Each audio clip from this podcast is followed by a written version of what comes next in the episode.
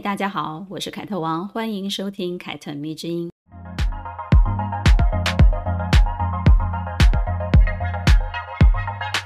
天秤座生日月的时候呢，我选择了柴契尔夫人作为天秤女的代表人物。她可以说是二十世纪以来在非世袭的政治生态当中呢，全世界公认最杰出的女性政治家。如果你有兴趣了解的话，欢迎你听完这一集之后呢，回头去找三十七集出来听听。那么在我们现在所处的二十一世纪呢，谁是本世纪初到目前为止最杰出的女性政治家呢？我想，大家的答案应该也会是非常一致的，那就是在十一月底刚刚卸任的德国总理梅克。我交叉比对这两位各自代表二十世纪跟二十一世纪的女性政治家之后呢，结果发现他们身上几乎没有任何的共同点哦。当然啊，如果你硬要说的话，一个人的命运要靠自己的奋斗。在这一点上面呢，他们绝对是相同的，都是靠自己奋斗来的。但是呢，一个人能够成功，也要靠历史进程的推进，以及他所处环境的一个特殊性来造就。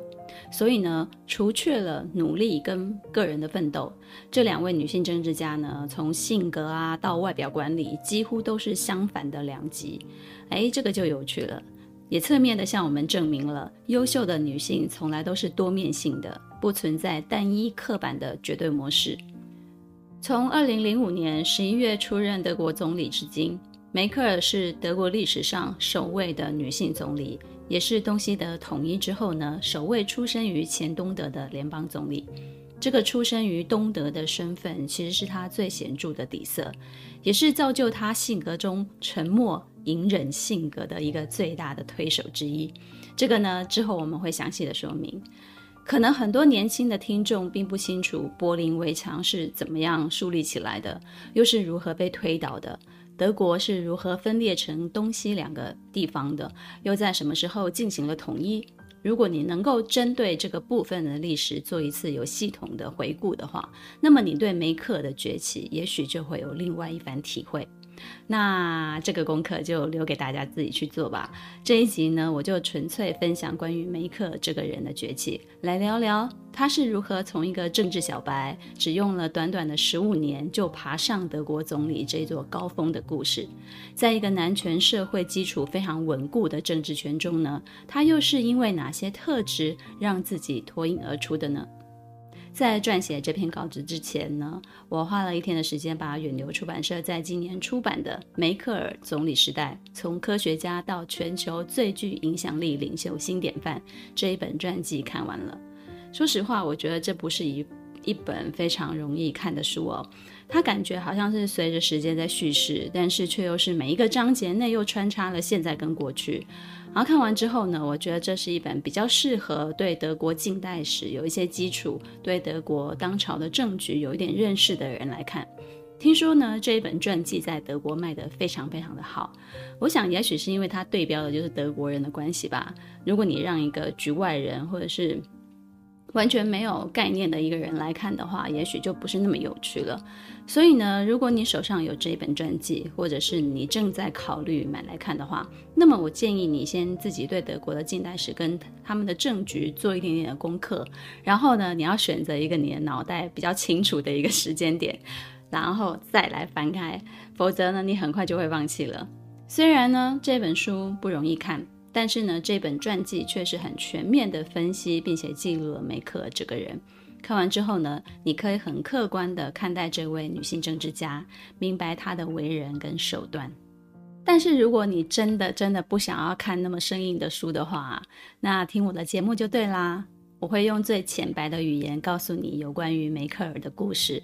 那么我们废话不多说了，现在就开始吧。在梅克尔还没有叫做梅克尔之前呢，她叫做安格拉·多罗提亚·卡斯纳，这是她的本名。安格拉生于一九五四年，出生于德国汉堡。关于她的出生月日哦有一些出入。传记里面写的是六月十七号，但是很多的网络上的资料，包含维基百科标示的却是七月十七号，这相差一个月的日期，我不知道哪一个是正确的，哪一个是错误的，是书里标错了，还是网络上的资料有错呢？啊、哦，这个我无从判断。不过呢，就在这里提出来让大家知道一下。所以呢，你是更相信安格拉梅克是双子座还是巨蟹座呢？安格拉的妈妈叫做海尔琳·卡斯纳，是一位拉丁文跟英文的老师。他的父亲叫做赫斯特·卡斯纳，是一位基督教的牧师。安格拉出生之后没多久呢，他们夫妻就搬到了东德，接受了一个名叫做克维佐夫的小村庄，做一个牧师的职务。神职人员对于他们他们自己的工作是非常的虔诚的啊，那他们的虔诚也就是来自于他们的信仰嘛。所以呢，举家因为父亲的工作缘故，然后就搬离故乡这件事情，对他们来讲是非常理所当然的。在一九六一年柏林围墙建造之初呢，几乎有三百万的东德人会踏上前往西德的道路。呃，这个举动呢，其实你可以把它理解成啊、为了工作啊，很多的原因啊，台湾中南部的人会大量的往台湾的北部移动。哦、你这样想，你就会明白了。而安格拉一家人呢，却因为教会的原因，因为信仰的因素呢，他们就选择自愿去了东德。因此呢，可以说安格拉原本是一位西德人，却因为家庭的信仰、父亲的原因，而全家人后来都变成了东德人。冷战时期呢，柏林围墙筑起来了，德国开始有东西之分，西德为民主的地区，东德是一个共产的国家。柏林围墙拉起来的时候呢，许多人都慌张了，而安格拉呢，就看到了他自己的母亲哭得非常的伤心。安格拉那个时候才七岁啊，但是呢，这件事情却成为他第一次对政治事件的初体验，也是对政治事件最初的一个记忆。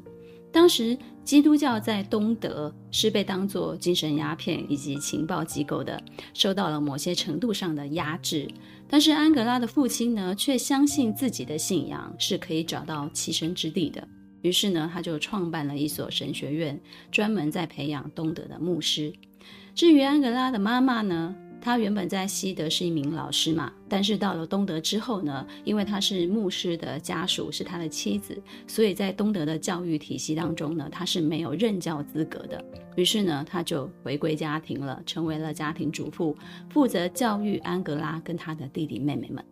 因为神职身份的关系，安格拉一家人就成为了有关部门的一个重点调查对象。所以呢，当他开始懂事了，他的父母就开始教他：哎，你应该要学会如何跟东德政府的部门人打交道了。在这样一个集体生活当中呢，他学会了隐藏秘密、小心说话，更学会了对有争议的事情不反对、也不拥护、不发表任何意见的这种态度。可以说呢，安格拉从很小很小开始，就从父亲那里学习到了，为了生存，你要配合，尽量不要引起注意，而且呢，要很务实的，在充满敌意的环境当中呢，尽量去追求好的生活。这样的一个性格，也成为梅克尔最显著的一个特色。在他后来当上总理之后呢，更是表露无遗。外面的世界是专制的东德政府。但是呢，在安格拉哈自己的家中呢，父亲却营造出了一种可以拥有个人思想的一个环境。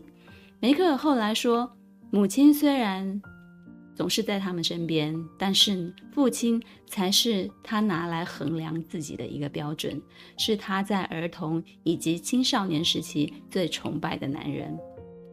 也因为青少年跟儿童的生活在东德的经历，让后来的安格拉成为了一个非常与众不同的人。小的时候虽然生活很不自由，但是也让他练就了一番隐忍跟他的双面性格。因此呢，初入政坛的时候呢，他可以忍受部会里面其他官员对他肆无忌惮的蔑视。这是当初那些不自由的生活里面培养出来的性格优势。安格拉的身体平衡感非常非常的差，她不喜欢运动，也不会跳舞，自称是一个运动白痴。上小学的时候呢，她对上下楼梯都还有严重的恐惧症。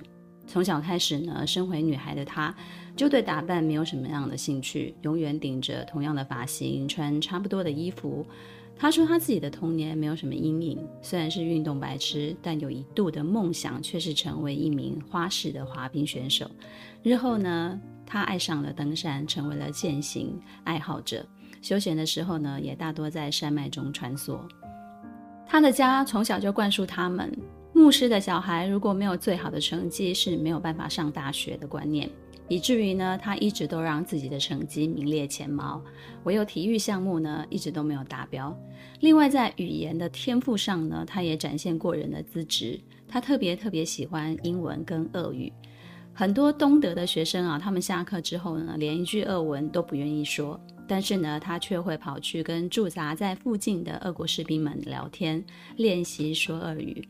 这也是他日后为什么可以用很流利的俄文跟俄罗斯的领袖交谈，以及在国际会议上用流利的英文表达的原因。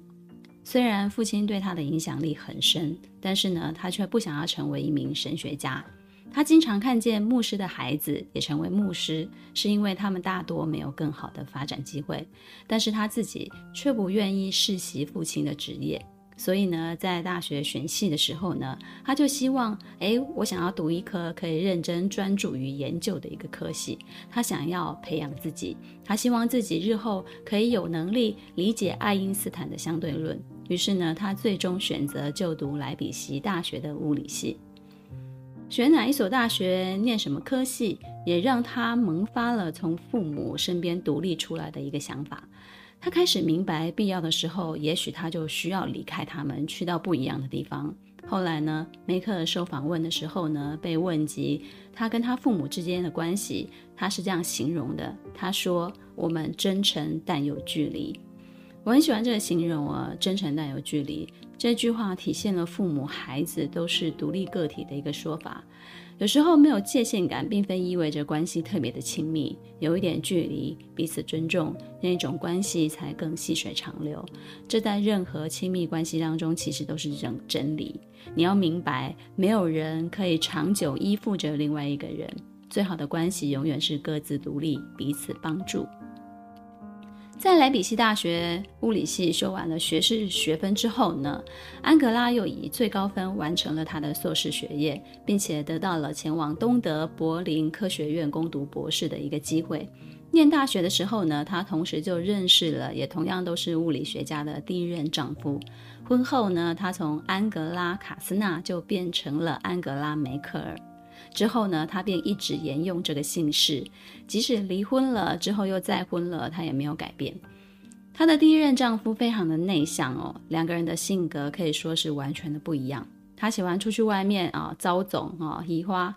阿先生呢就喜欢宅在家里，他会带着热情安排所有学院内外的一些活动啊，但他的先生。就是那种想尽办法能避免就避免哦，根本就不想去参加这些活动的那种人。几年下来呢，两个人的生活虽然说没有什么大风大浪，却在某一天结束了婚姻。梅克尔就搬出去住了，并且离了婚。两个人在这段婚姻当中呢，没有生下孩子。那个时候呢，有一个机会让梅克来到了一墙之隔的西德。因为他在西德的亲戚当中啊，有人结婚了，然后他就被受邀去参加了婚礼。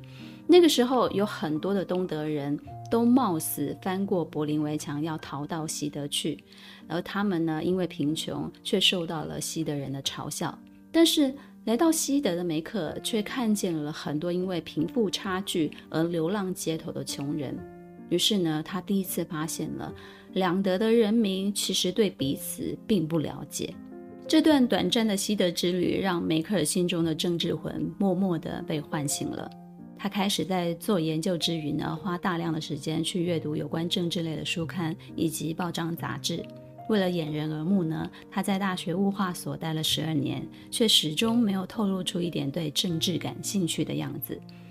我觉得梅克是这样的，他属于默默努力，然后有一天就惊艳所有人的那种类型。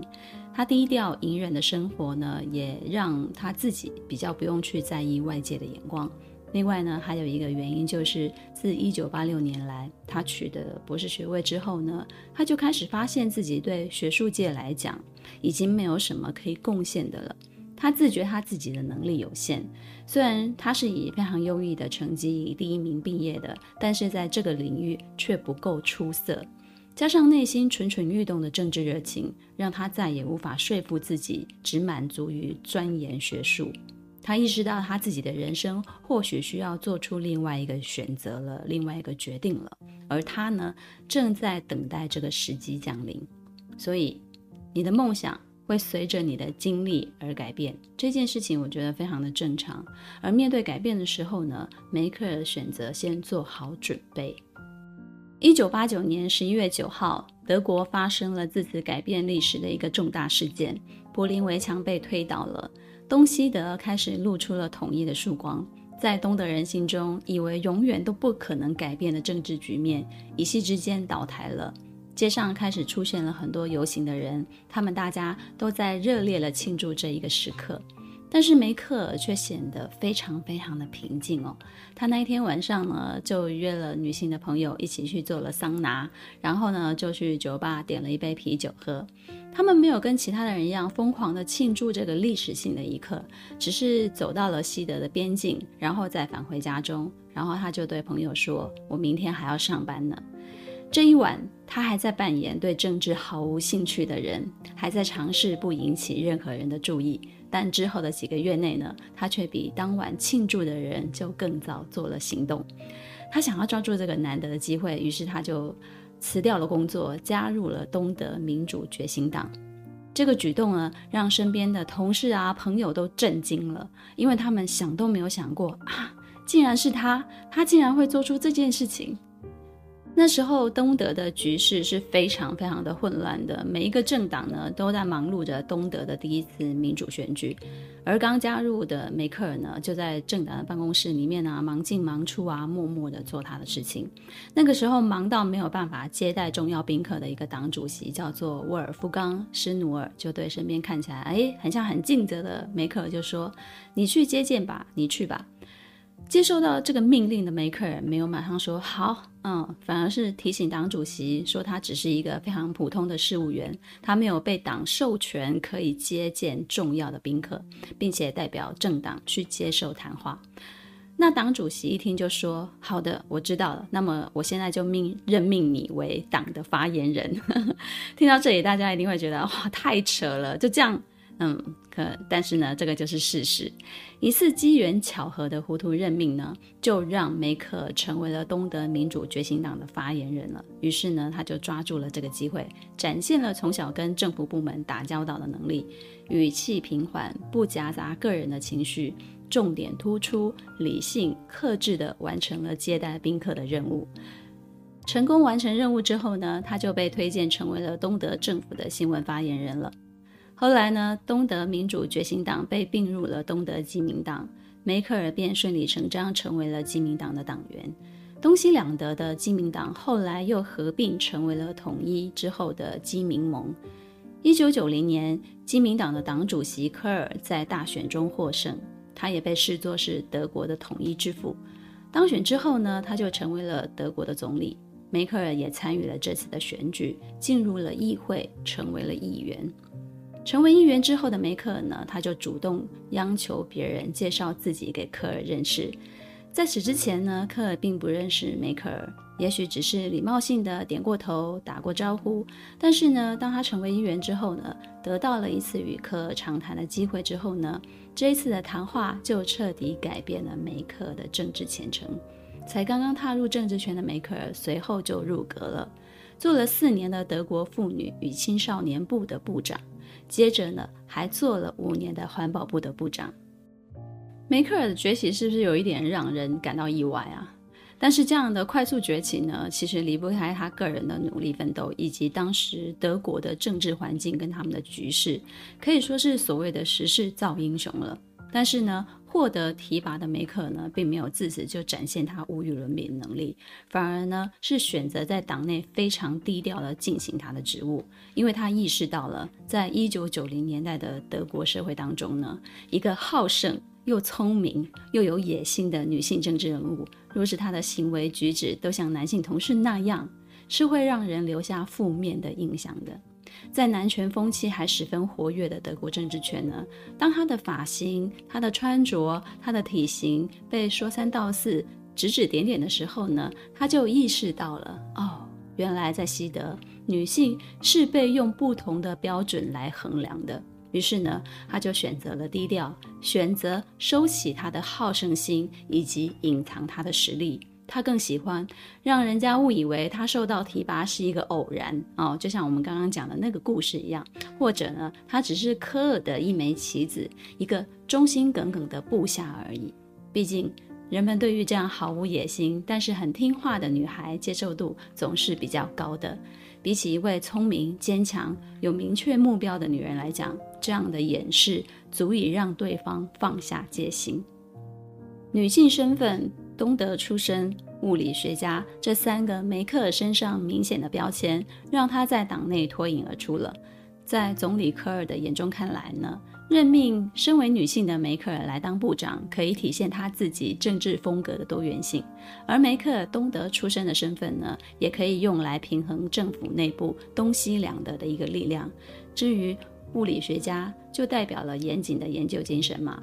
还有梅克尔，他没有深厚的政治背景，这样的一个政治小白，对科尔来讲是最容易培养成心腹的人选了，而且他的能力也很强，也很好用。之后很长的一段时间呢，媒体都把科尔视作为梅克尔的政治养父，而梅克尔呢，更被昵称为科尔的那个小姑娘。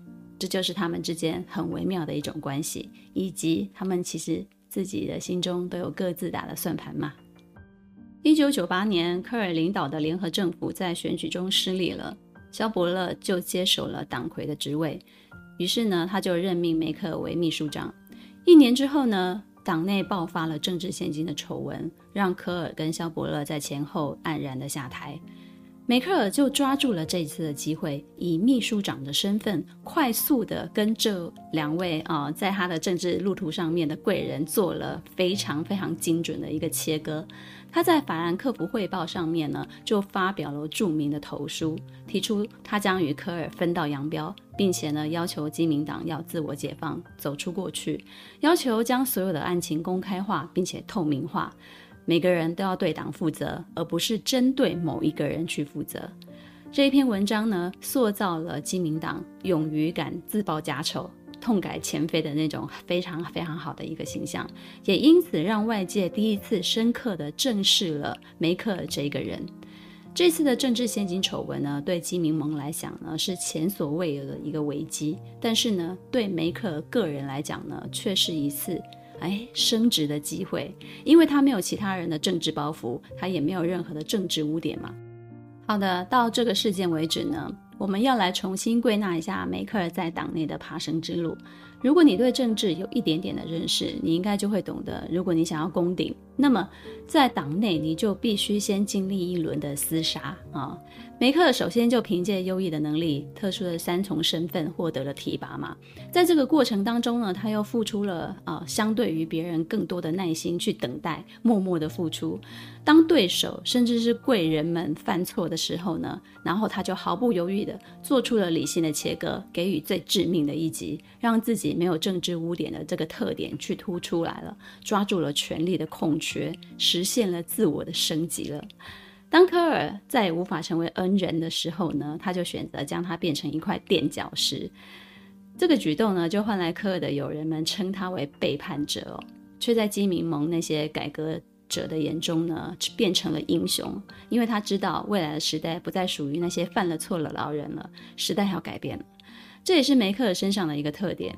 为了达到他的政治目的，他越甘愿承承受巨大的一个风险，因为他做这件事情其实也是有风险的，因为他要背叛别人。因为投书的切割事件呢，他就得到了“黑寡妇”的称呼。外界呢说他是往科尔的背后捅了一刀，然后还转动了一下。科尔也在事后呢说自己过去支持梅克真是人生最大的一个错误，就像把一条毒蛇缠在自己的手背上一样。但是呢，就这样，科尔肖伯勒连续的下台了。这曾经是男性掌控一切的传统保守派的政党，终于迎来了首位的女性党主席梅克尔，也象征了她将拥有竞选总理的一个资格。在这里帮大家简单的说明一下德国总理是怎么产生的，这跟我们由人民直选总统的制度有很大的不同。每一位德国选民的手上呢，都有两张票。第一张票是用来选举选区的议员，第二张票呢，则用来选举政党。选区议员和政党各占有席位，由此呢，产生了联邦众议院，并且呢，由此联邦众议院选举产生了德国总理。而这个政党候选人的产生呢，那就是各自政党的事情了。嗯。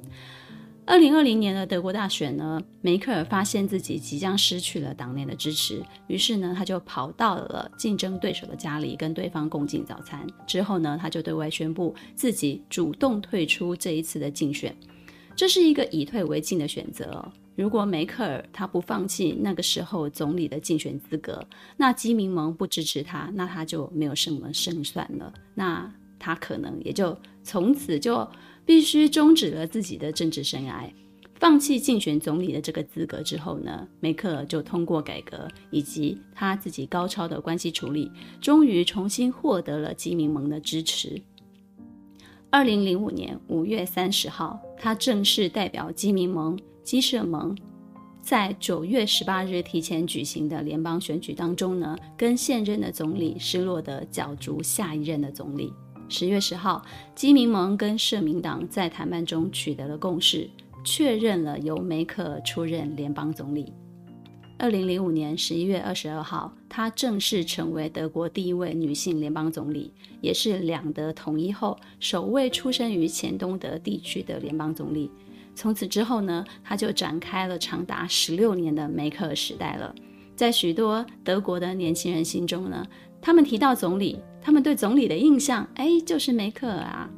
而这十六年，梅克尔他是怎么看待他自己的呢？啊、他他是这样自称的，他说他是国家第一女仆啊、但是德国人却更喜欢亲昵地称呼她为妈妈。嗯，她就是德国的母亲。在梅克尔刚刚执政的时候啊，德国经济非常的乱，一团糟。但是呢，这十六年里啊。德国的失业率从超过百分之十一降到了百分之五，除了疫情期间略有升高之外呢，其余的时期呢都是比较低的，而人均国内生产总值则增加了百分之四十。二零二零年，德国的 GDP 排名全球第四，这应该都是梅克尔的功劳了。梅克尔跟很多同期的世界领导人，尤其是男性领导人，非常的不一样。有什么样的不一样呢？嗯，我们可以看到很多的男性政治人物，他们都非常的强调个人的魅力，带有民粹的风格。这样的他们呢，很容易获得选民的支持。他们多数呢，都拥有良好的口才，滔滔不绝，善于雄辩，而且呢，会在选民面前呢，不停的、不停的画大饼啊，画出他们的政治大饼。但是梅克尔却跟他们完全相反，他没有出众的个人魅力，他的演讲也不激进，很多人都说他很无聊哦，听他讲话很无聊。但是呢，喜欢他的人就会觉得他是用安静沉稳的语调在陈述。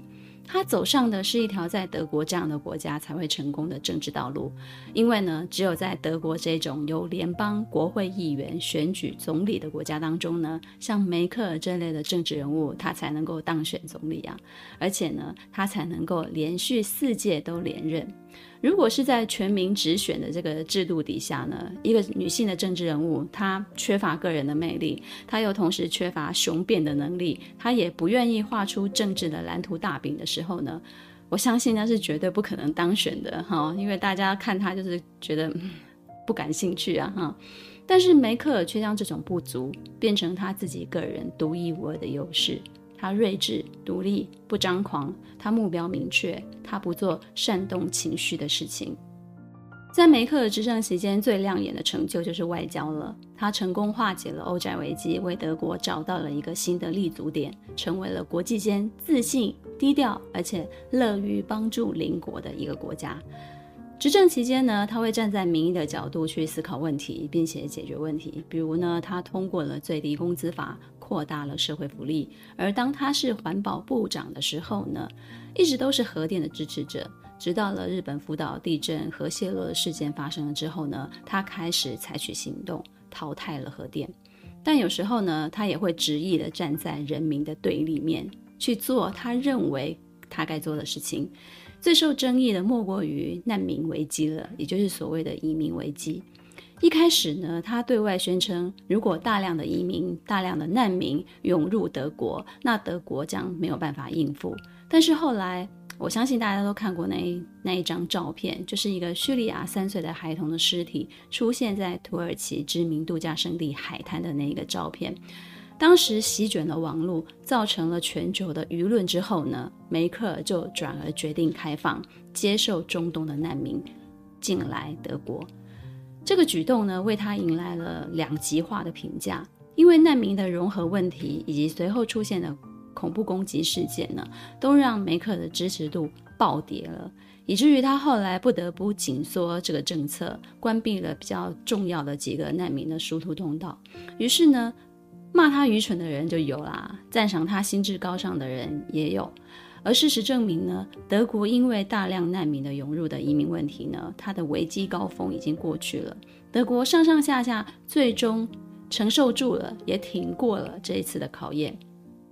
在物理学家的理性思维，还有德国的利益、外部世界的需求，还有民意这四者当中呢，其实梅克尔需要常常的随机应变，并且。从中找到他自己的平衡点，于是呢，他一点一点地化解了金融危机、欧债危机、英国脱欧、难民问题，就成为了德国社会的一股安定的力量。就是当他慢慢慢慢地解决这些问题之后呢，他就成为了德国社会的一股安定力量。所以渐渐的，一切针对梅克的批评声就逐渐的被赞美所取代了。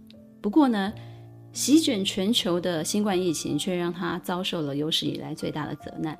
德国从原本的欧洲防疫自优生，沦落到无计可施，啊，他的疫苗缺货，中央对立的一个局面。最后呢，他不得不在电视上面说出了：“这都是我个人的决定错误，我请求全国人民的宽恕。”这是梅克尔政治生涯当中的最低点，也可能是他即将卸任之前最大的一个考验了。今年十月底。梅克尔访问雅典时，被记者问到关于他即将卸任的一个问题。记者问他：“你希望历史怎么书写关于你的一切？”于是他就回答了：“就写我尝试过了吧。”一位在国际拥有高知名度的政治人物，一位在欧洲命运中扮演着决定性关键角色的政治家，他希望历史写他尝试过了，而不是。我成功了，可想而知，在管理欧洲这个最大强国的十六年里面呢，哈，该是如何的艰难，对吧？美国 CNN 就说：“永远不要低估安格拉·梅克尔。”这句话正是在说，身为女性的梅克尔在某些方面重新定义了人们对于领导者的期望。这种期望呢，跟我们过去所拥有的任何一种男性的刻板印象都截然不同。他让德国不再是过去的德国了。在他谨慎低调的改革当中呢，德国完成了一次不动声色的革命，然后默默地惊艳了全世界。而他也选择在最恰当的时候结束自己的总理时代，体面的退场，不恋战权位。回顾她的崛起跟她的结束，你会发现她是一个非常了解自己的女性。因为对自我的了解跟对自我的掌控，所以她做决定绝对不轻率。并且一旦决定了，他就彻底的去执行，并且在这个过程当中呢，理性的分析自己跟局势之间的利害关系，也清楚的知道自己的极限在哪里。在卸任的仪式上呢，他选择了德国庞克女王妮娜哈根的作品《你忘了彩色电影》。在这么叛逆吵闹的乐声当中呢，梅克尔一改他过去稳定谦逊的形象，诶。这不就是应验了那句 CNN 说的话吗？你永远不要低估安格拉梅克尔。希望听完这一集，真的帮助你快速认识了梅克。凯特迷之音，咱们下次见。